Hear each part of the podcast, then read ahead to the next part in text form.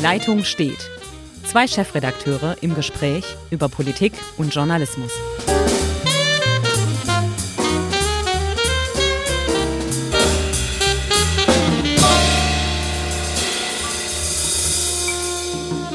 Hallo, liebe Zuhörer, ich begrüße Sie zu einer neuen Folge des Podcastes Die Leitung steht. Hier in Ulm läuten die Glocken, das heißt, es ist wieder soweit. Ähm, am anderen Ende der Leitung ist mein Kollege Hendrik Roth, Chefredakteur der Schwäbischen Zeitung und ich freue mich auf unsere Analysen.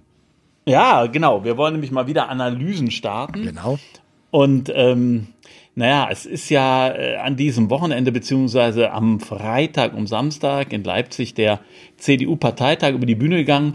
Und ich finde, der hat so ein paar ja, ganz ähm, erfrischende Erkenntnisse gebracht, ähm, aber noch keine Klarheit, was die Kandidatur angeht. Oder was meinst du, Henrik? Sehe ich ganz genauso. Was mich gefreut hat, wir hatten ja beim letzten Mal ein bisschen herumfantasiert und äh, spekuliert und dann haben wir doch mal gesagt, Markus Söder, den sollte man mal im Auge behalten. Und Junge, Junge, der Mann hat geliefert. Der hat den Parteitag wirklich äh, überzeugt, rhetorisch äh, sehr, sehr gut. Äh, typ, der für seine Position steht. Die Positionen sind neuerdings bisschen liberaler als noch vor ein, zwei Jahren, äh, mit einer ganz, ganz klaren Kante gegen die AfD, aber auch gegen die Grünen. Und das hat ja wirklich diverse CDU-Leute fast zu frenetischen Jubeln äh, provoziert. Naja, aber er hat all das erfüllt, was zuvor weder Kramp-Karrenbauer noch Friedrich Merz erfüllt haben. Äh, Frau Kramp-Karrenbauer war ja, also die hat ja eine 90-minütige Rede gehalten, wo es um sehr viel ging. Also es war das große Bild, aber es blieb dann auch alles so ein bisschen an der Oberfläche. Und es war natürlich, ähm, und da steht sie ja ganz, ganz ähm, im, im, in der Tradition ihrer Vorgängerin, analytisch, sehr ruhig und ich fand selbst, ich weiß nicht, wie du das erlebt hast, ich, wir beide, glaube ich, haben es ja, du warst auch nicht in Leipzig, ja. wenn ich, ne, wir beide haben es auch nur am Fernseher erlebt. Ähm, ich war geradezu erstaunt darüber, wie zurückhaltend sie diesen Satz formuliert haben. Also wenn sie mich an der Spitze haben wollen, äh, dann ähm, sollen wir das heute entscheiden. Jetzt heute, hier und jetzt hat sie ja gefordert. Ja.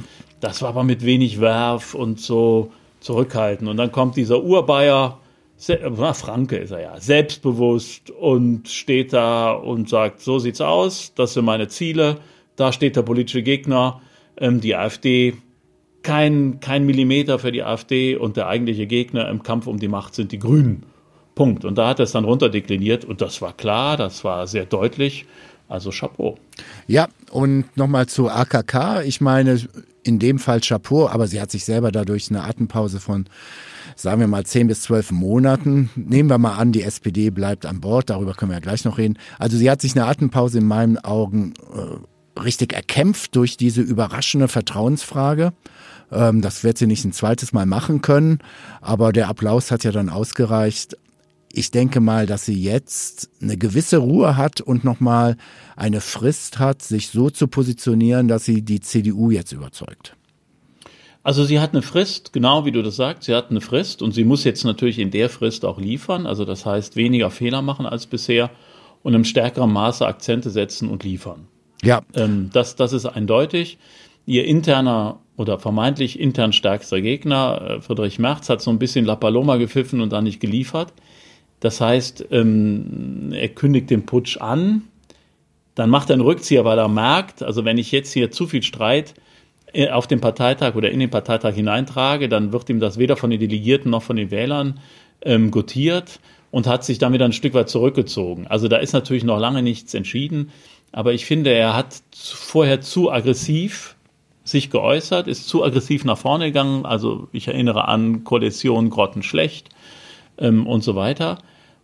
Und jetzt hat er das nicht vollzogen und jetzt wird es schwierig, dass diese Spannung über Monate aufrechtzuerhalten. Er müsste also über Monate hinweg jetzt wieder den Angreifer spielen, bis dann im Frühjahr der Kandidat der Union gekürt wird oder die Kandidatin für den, für den Wahlkampf. Und da finde ich, hat er sich ein bisschen verbraucht. Und jetzt, aus meiner Sicht, läuft es viel stärker auf die Frage, den äh, Unioner Laschet, also NRW, oder den CSUler Söder, der zwar bisher mannhaft sagt, ich will das ja alles nicht und das, das ist, mein Traumjob ist in Bayern.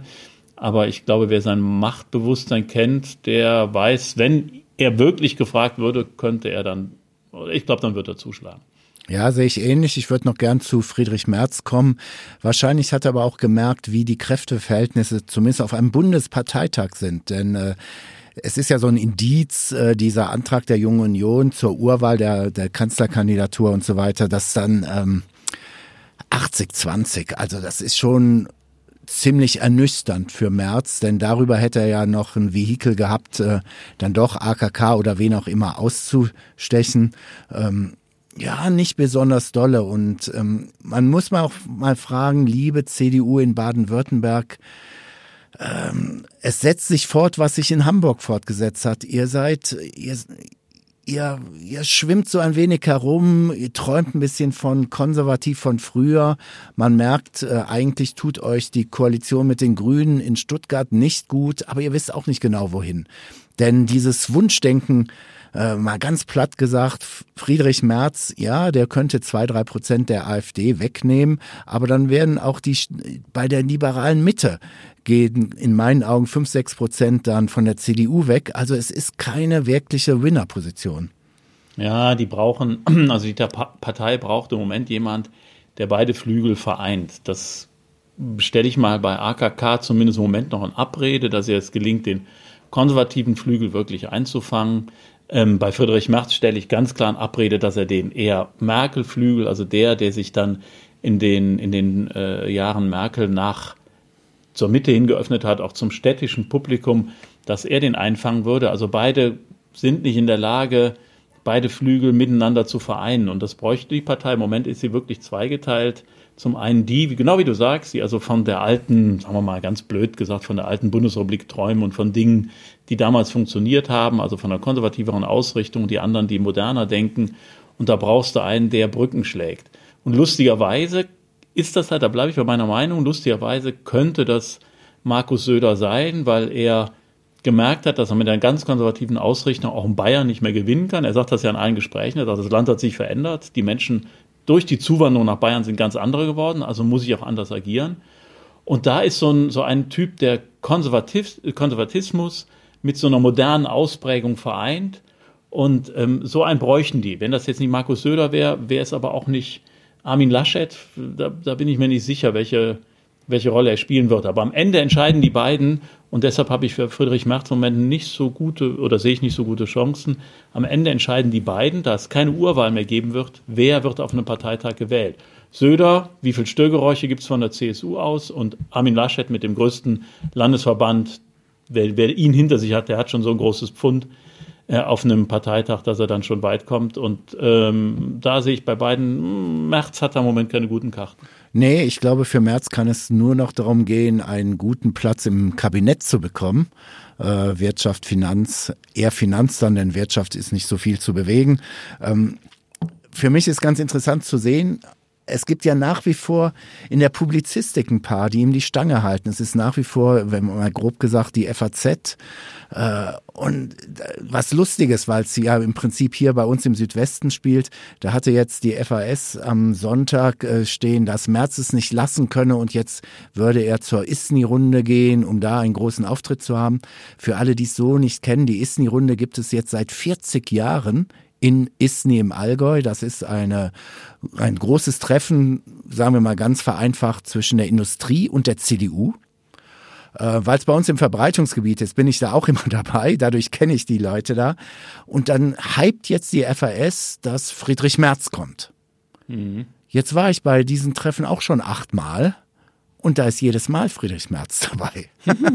also es ist äh, völlig normal und es ist, äh, ja, das ist eine ganz interessante Runde. Natürlich ist sie parteipolitisch geprägt, aber da in dieser Isni-Runde äh, gelingt es immer wieder ganz aktuelle Probleme, Themen weltweit aufzugreifen. Und es ist sehr spannend teilzunehmen. Und da habe ich Friedrich Merz als sehr klugen, abwägenden Mann kennengelernt, aber auch da geht gar nichts raus. Also da, die Isni-Runde ist nichts, um jetzt irgendwie eine neue Front aufzubauen.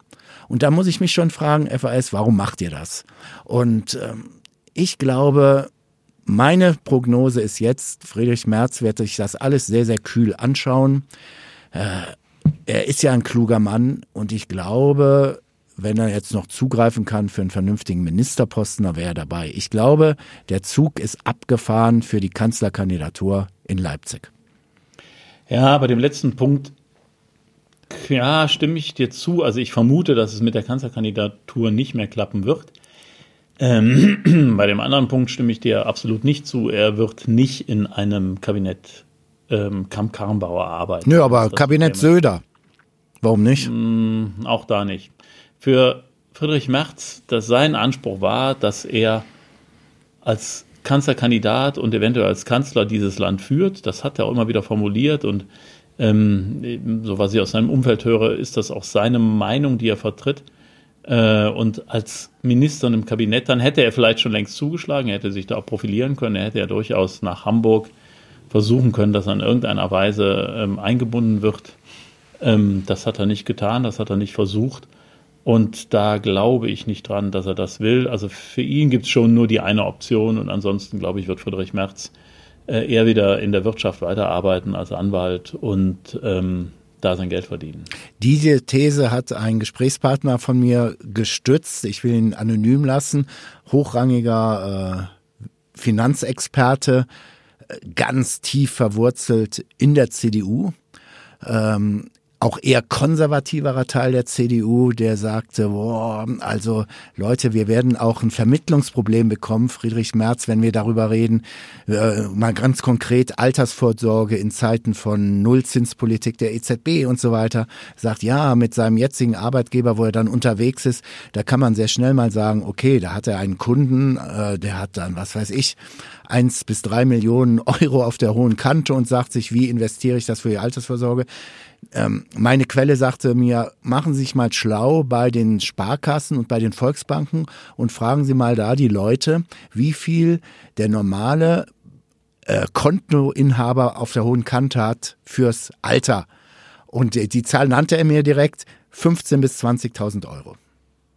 Das ist nicht gerade die Sensation. Und da sagte er, und dann kriegen wir ein Vermittlungsproblem, wenn wir sagen, investiert mal schön in Aktien, denn bis ich allein die Gebühren für den Aktienkauf reingeholt habe, äh, also das ist alles sehr schwierig. Will sagen, selbst auf eher März hingerichteten äh, Positionen oder auch äh, Personen, die März grundsätzlich schätzen, die werden langsam skeptisch und sagen, nee, nee, wir müssen uns schon doch mehr in die Mitte orientieren.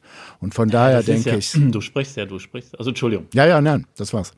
Du sprichst ja ein ganz grundsätzliches Problem an, das ähm, bei der Vermittlung eines Kandidaten März anliegen würde, auch wenn er Kabinettsmitglied wäre, gerade wenn er als Finanz- oder, oder Wirtschaftsminister arbeiten würde. Es ist ja nicht nur, dass nicht nur so, dass, dass Rentner heute gar nicht so viel auf der hohen Kante haben, wenn sie in die Rente gehen, ähm, dass, dass, dass sie das in Aktien investieren könnten. Also auch die jungen Leute haben ja von ihrem verfügbaren Einkommen eigentlich ähm, gar nicht so viel übrig, dass man da einen irren Kapitalstock oder Aktienvermögen anlegen könnte, das einen dann ähm, über die über die Rente dann trägt, die dann eventuell, wenn die jungen Leute heute äh, später mal in Rente gehen, dass die dann ähm, absolut, ähm, wenn die Rente nicht mehr ausreicht, dass sie dann genug Geld zur Verfügung haben. Also äh, freies Geld ist bei vielen Menschen, die im ganz normalen Bereich verdienen, ist überhaupt nicht genügend vorhanden, so wie Merz das dann äh, ja vollmundig angekündigt hat, ja, dann sollen sie halt in Aktien investieren. Ähm, also da ist ein Punkt, da muss man aufpassen, äh, da ist das, was er tut und das, was er sagt, natürlich ein, ein ganz, ganz großes Problem. Und gerade in Deutschland kommt ja ganz schnell ähm, so eine Neiddebatte auf. Ähm, wenn man jemanden hat, der selber viel Geld verdient und dann Anlagetipps gibt an Menschen, die nicht so viel Geld haben wie er. Auf der anderen Seite finde ich aber, dass man ihm das zum Vorwurf macht, dass er sagt, äh, die Deutschen sollen grundsätzlich versuchen, ähm, ihr Geld nicht nur aufs Sparbuch zu legen, sondern äh, in, in Vermögensanlagen zu bringen. Ich finde, da kann man keinen Strick draus drehen. Nö. Das behaupten alle Politiker, ja, ja, ja. alle Rentenpolitiker seit Jahr und Tag, also durch, durch alle Parteien hindurch, von der FDP über die SPD zur CDU, die sagen, verlasst euch nicht nur auf die gesetzliche Rente, sondern versucht auch andere Anlageformen zu finden ähm, und versuchen die Betriebsrente zu äh, stärken, ja, ja. haben die Riester-Rente erfunden. Also dann da ihm immer einen Strick draus zu drehen, das ist. Nee, das, also das wollte ich jetzt auch nicht und auch mein ihm, Informant ein Mensch als Millionär, er ist halt ja, Millionär mit Privatflugzeugen. Und wenn der da mal sagt, ah, dann können die was anlegen, das fällt ihm natürlich auf die Füße. Vielleicht guckt ja Friedrich Merz, alter Atlantiker, war ja lange Jahre äh, Vorsitzender der Atlantikbrücke, äh, weiß, was in den USA abgeht. Guckt er jetzt mal genauestens wieder in die USA rein. Wir haben es ja jetzt offiziell. Bloomberg, Ex-New Yorker Bürgermeister, will gegen Trump kandidieren und der hat im Prinzip dasselbe Problem. Bloomberg ist zigfacher Milliardär, deutlich reicher als Donald Trump, was Donald ja sehr ärgern würde. Und er kommt auf diese, diese Reflex oder diese Ablehnung bei der Demokratischen Partei, da der linke äh, Saunders und so weiter, die sagen schon, ey, ein Milliardär kann nicht für uns sprechen.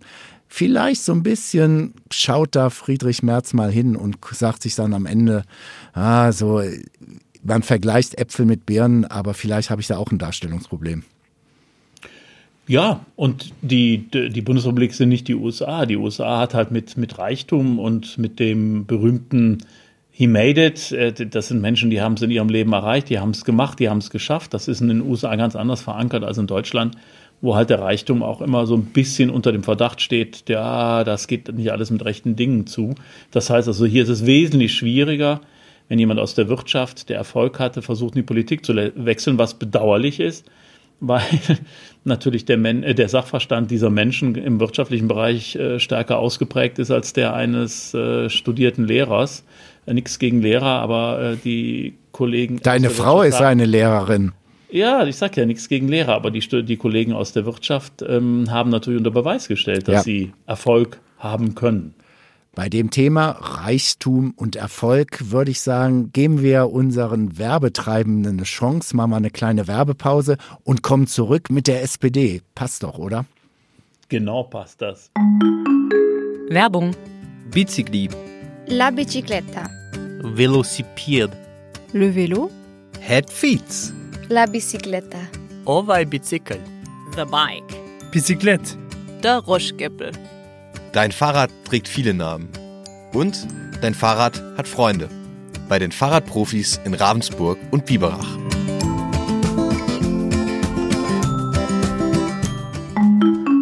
So, und jetzt sind wir wieder dabei. Die SPD, wir haben ja jetzt lange über die CDU gesprochen, noch sind sie in einer großen Koalition und jetzt wollen wir mal schauen, ähm, bei der SPD rumort es ja erheblich, Anfang Dezember wird entschieden, die, derzeit können die SPD-Mitglieder abstimmen, wer es wird. Was ist denn deine Prognose? Olaf Scholz. Habe ich heute auch gehört und zwar von einem Kollegen aus Berlin, der halt die SPD aus Berliner Sicht ähm, immer sehr, sehr detailliert beobachtet. Jetzt kommen wir beide ja ursprünglich aus NRW.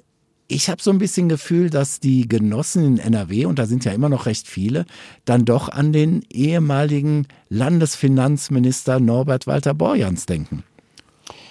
Also ich, also Norbert Walter Borjans in, in allen Ehren, wir alle kennen seine Vita, nicht nur Landesfinanzminister, sondern er war auch äh, Kämmerer der schönen Stadt Köln, aus der ich ja gebürtig komme. Also allein deshalb äh, qualifiziert ihn das natürlich zu höheren Wein.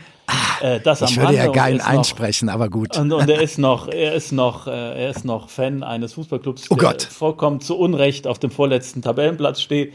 Nein, Quatsch. Äh, Spaß beiseite. Also der Bekanntheitsgrad ist natürlich außerhalb von NRW nicht so groß.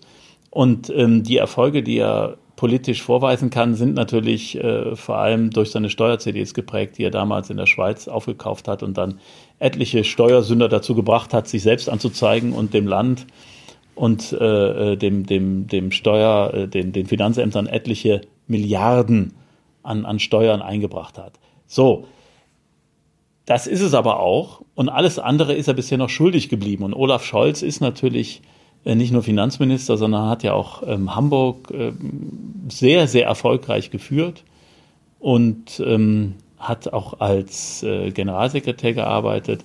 Also ich finde, Olaf Scholz ist einfach nochmal ein ganz anderes Gewicht und da frage ich mich nicht, ob das am Ende nicht den Ausschlag gibt, weil als Typ sind die beiden ja gar nicht so unterschiedlich. Also finde ja. ich, wenn ich sie so erlebe in den Podiumsdiskussionen, Olaf Scholz ist noch zurückgenommener und sagen wir mal, hat das Temperament einer Rennschnecke. Das stimmt schon, also dass er eher nüchtern ist. Aber jetzt gibt er ja schon Kontra in den letzten Tagen. Also er versucht ja schon ein bisschen Wahlkampf zu machen. Ja, aber, aber sag mal, das ist so, so, so nicht direkt sein, sein Naturell. aber will sagen, also wenn dann der SPD oder das SPD-Mitglied sein Kreuzchen macht zwischen Norbert Walter Borjans oder Olaf Scholz, nimmt er dann doch vielleicht den, den er eher kennt, der eher bundespolitische Erfahrung. Aber wir haben die Frauen vergessen. Es gibt natürlich mit Nova Bo auch noch Frau äh, Esken aus Baden-Württemberg. Hm. Ja, ja, also Frau Esken an der Seite von Herrn Borjans und Frau Geiwitz an der Seite von Herrn Scholz. Ähm, das ist im Übrigen, das, das möchte ich mal an dieser Stelle sagen. Ich fand diese ganze Geschichte in, in der SPD, diese Wahl ähm, des, des Vorsitzenden und die, das Auswahlverfahren, was ja vor ein paar Wochen stattgefunden hat, insofern aus Frauensicht ähm, ja fast beleidigend, weil da haben Männer sich beworben und haben dann, weil es eine Doppelspitze sein soll, sich dann noch eine Frau dazugenommen. Und das meine ich ganz ernst. Also keiner, also von den Pärchen war, glaube ich, hm, bei Schawan ja. und, und Stegner war es vielleicht anders. Ähm, ähm, und Schwan, Entschuldigung. Schwan, Schwan, Schwan. ich musste Gesine gerade auch überlegen. Gesine ja, ja, Schwan, Gesine nicht Schwan Ralf Stegner. Ähm, ich finde, also da sind die, die starken, bekannteren Kandidaten sind die Männer und, und, und die Frauen begleiten sie in irgendeiner Art und Weise. Und das fand ich doch irgendwie nicht mehr zeitgemäß. Und so ist, finde ich, das auch bei den beiden äh, Pärchen, auch wenn die Esken sich jetzt durchaus auch äh, rhetorisch freigeschwommen hat. Aber sie äußert sich ja auch, man muss bei der Eske, muss man ja wirklich mal feststellen, äh, sie greift frontal an, äh, wirft Scholz zum Beispiel vor, sobald er den Mund aufmacht, hat er schon den Kompromiss im Mund. Also er könne gar nicht eigentlich wirklich sozialdemokratische Positionen vertreten. Finde ich schon sehr, sehr grenzwertig, diese Positionierung. Aber ja, jetzt komme ich. billig, wenn man eine Koalition ja. ist, muss man, also dann ist sozusagen Kompromiss das, das tägliche Brot. Aber ich komme noch was. Die zwei werden ja gefeiert von einem in meinen Augen völlig überschätzten Juso-Chef Kühnert, der auch rhetorisch sehr eloquent des Weges kommt, aber so wirklich geliefert hat er auch noch nicht, etc. Aber vielleicht gibt's da so einen Moment, so ein Moment, wo dann auf einmal tatsächlich 52, 48 ähm, für diese zwei. Und dann wäre die GroKo ja doch wieder mal in Frage gestellt. Sie wäre in Frage gestellt, aber wer beendet denn jetzt die GroKo? Also man kann natürlich dann noch mal eine oder könnte auf die Idee kommen, noch mal eine Mitgliederbefragung machen, ob die GroKo weiter bestehen soll. Dann fände ich, gerät es langsam ins Lächerliche wenn man es jetzt den Parteitag, also den nehmen wir an, Norbert Walter Borjans würde dann äh, zum Vorsitzenden gewählt, äh, wenn dann der Parteitag bestimmen soll, der wird natürlich auch in großen Teilen von denen bestimmt und, und äh, diejenigen haben großen Einfluss, die auch in der Bundestagsfraktion sitzen. Und man muss sich immer vor Augen halten, dass bei Neuwahlen mehr als die Hälfte der SPD-Abgeordneten arbeitslos würde. Ja. Die Minister ohnehin, weil sie ja nicht mehr in der Regierung säßen und die Abgeordneten würden alle miteinander arbeitslos. Und ich bin der festen Überzeugung, da bin ich immer noch bei Franz Müntefering, Opposition ist Mist. Das hat er zu Recht gesagt. Und die, die Angst davor, in die Bedeutungslosigkeit abzustürzen, wenn man jetzt wählt, könnte doch einige davon abhalten, dass man diese große Koalition beendet. Und es wäre ein Sturz in die Bedeutungslosigkeit.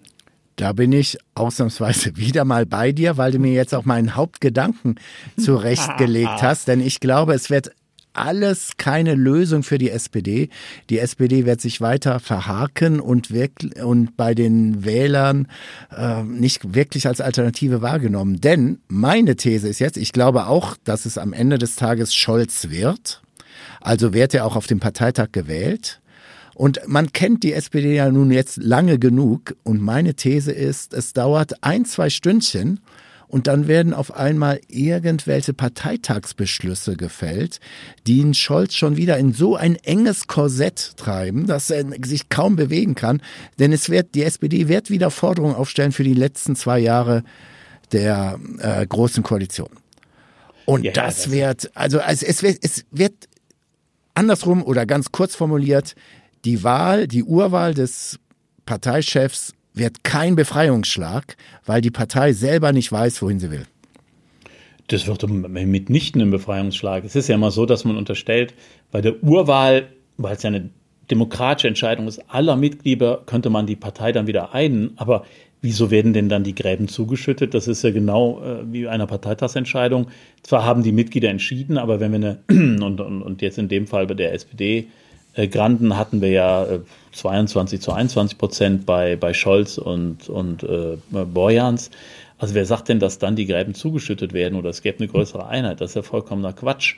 Ähm, das ist nicht so und man wird sehen, die Gräben werden wieder stärker. Kühnert wird natürlich dann, wenn man in der Koalition bleibt, das als Hebel benutzt und sagt, ja, wenn wir drin bleiben, dann müssen wir aber Forderung A, B, C stellen, von denen er dann wieder weiß, dass es für die CDU extrem schwierig wird, da mitzugehen.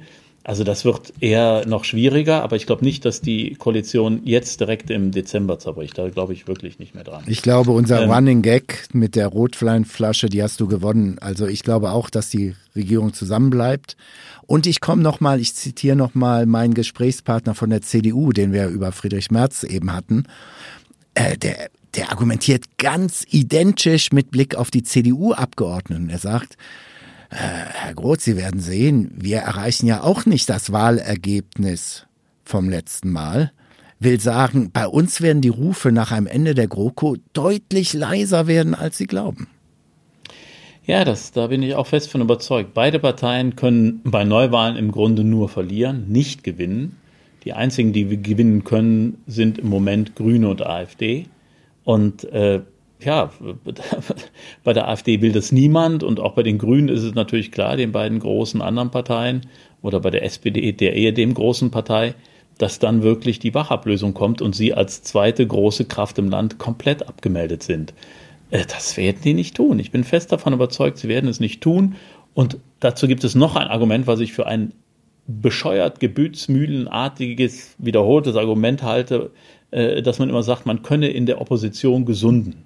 Hm. Ja, das ist vorbei. Also so, viel, so viele Beispiele, dass man in der Oppos Opposition gesundet ist, habe ich noch nicht gesehen. Und unser Land, Baden-Württemberg, ist natürlich ein Paradebeispiel dafür, dass man, wenn man in Regierungsverantwortung kommt und unter Beweis stellt, dass Regierung funktioniert, man plötzlich sehr viel stärker werden kann. Die Grünen hätten nie die Stärke heute im Land und im Bund, wenn nicht Kretschmann über jetzt die letzten äh, fast acht Jahre, sieben Jahre bewiesen hätte, dass man hier in dem Land als Grüne regieren kann. So, und wer sagt denn, dass man in der Opposition da plötzlich stark wird und Riesenzuwächse hat? Ich glaube, das ich, ist. Äh, statistisch oder Nein. empirisch lässt sich das nicht so nachweisen. Nö, den Ball würde ich gerne aufnehmen. Ich glaube, das ist tatsächlich eine, eine uralte Debatte und zwar 70er Jahre Bundesrepublik Deutschland drei Parteiensystem, wo die FDP immer der Königsmacher war. Da waren die zwei großen Volksparteien groß, stabil, immer eine Basis. Wenn die eine Wahl verloren haben, konnten sie sich tatsächlich erholen und mit anderen Positionen wieder auf den Markt kommen. Jetzt ist es soweit, dass ich, sagen wir mal, bei der CDU habe ich rechts davon die AfD, die in der Opposition, egal was kommt, rechts überholt und bei der SPD habe ich die Linke, die, spielen wir es durch, dann machen wir einen Mindestlohn 12 Euro, dann wird die Linke um die Ecke kommen und sagen, wir wollen 13,50 und so weiter ja. und so fort. Und dieses Spielchen ist für die SPD und die CDU verheerend. Und da bin ich komplett bei dir. In diesem Parteiensystem, wo wir jetzt hier, ich betone, aus meiner, ich bin immer noch der festen Überzeugung, wir sind nicht in Weimar, wir sind nicht in Weimar, aber wir haben jetzt fünf, sechs Parteien, die grundsätzlich immer irgendwie in, in ein Parlament kommen können. Und dann ist es einfach viel, viel schwieriger. Da in der Opposition heraus, ich habe immer in der Opposition jemand Radikaleres. Ich kann nicht wirklich diese staatsmännische Politik betreiben, die dann CDU oder SPD in den 70er, 80ern und auch 90er Jahren noch betreiben konnte. Es ist einfach schwierig. Und deshalb glaube ich, die Wette ist verloren. Du hast recht, die große Koalition wird dieses Jahr überstehen. Aber wer weiß, vielleicht trinkst du in der Weihnachtsbaum dann doch noch meine Flasche Rotwein weil dann am Ende alles ganz anders kommt und sich der Parteitag zerlegt. Man hat ja manchmal, und du erinnerst dich an ähm, den, den legendären Parteitag, äh, wo, wo Lafontaine, Lafontaine Scharping, aus dem, aus dem Sattel ja. gehoben hat mit einer Rede. Das heißt, ähm, es gibt ja durchaus immer noch Redner, ähm, ich weiß es nicht, Boah. Kevin, Kevin Kühnert ist Ja, aber Kevin der, Kühnert hat keine Substanz. Also der, ja, die lachen vielleicht. Darum geht es ja erstmal nicht. Lafontaine hatte auch manchmal keine Substanz. Also das ist ähm, der, der, also es geht um rhetorisches Talent und wie man Menschen auf seine Seite ziehen kann. Lass es nicht Kevin Kühnert sein. Ich weiß nicht, im Moment fehlt mir die Fantasie, wer eventuell so eine solche Rede halten könnte und dann ähm, die Delegierten dazu bringt zu sagen, wir wir äh, gehen aus der Koalition raus. Also, du suchst also den Markus Söder der SPD. Ich suche den Markus Söder der SPD, den ich im Moment so noch nicht sehe. Aber ähm, manchmal ist das ja so, dass auf einem Parteitag Dinge passieren, die man im Vorfeld so nicht erwartet hätte. Und ähm, ja, manchmal äh, entwickelt das ja Eigendynamiken. Also ich will nur sagen, ich würde jetzt auch nicht äh, alles darauf setzen, dass, dass es äh, am, am kommenden, was am nee, 6. und 7. Ja. Dezember ist es, glaube ich, ähm, dass es dann tatsächlich so kommt, dass die SPD in der Koalition bleibt. Ich sage einfach mal, schauen wir mal. Vielleicht können wir auch Schauen wir mal, reden. genau, sagt ich der denk, Kaiser immer schon. Das war's für heute. Und wir sprechen uns kommende Woche. Wir sprechen uns kommende Woche und dann sind wir schon, nein, dann sind wir noch nicht schlauer, dann müssen wir immer noch eine Woche warten. Ja, ja. Woche warten. Aber es gibt sicherlich noch andere Themen, vielleicht auch aus dem Land, die uns mal wieder richtig beschäftigen werden. Denke Bis ich dahin. Auch. Bis Tschüss. dann. Ciao, ciao.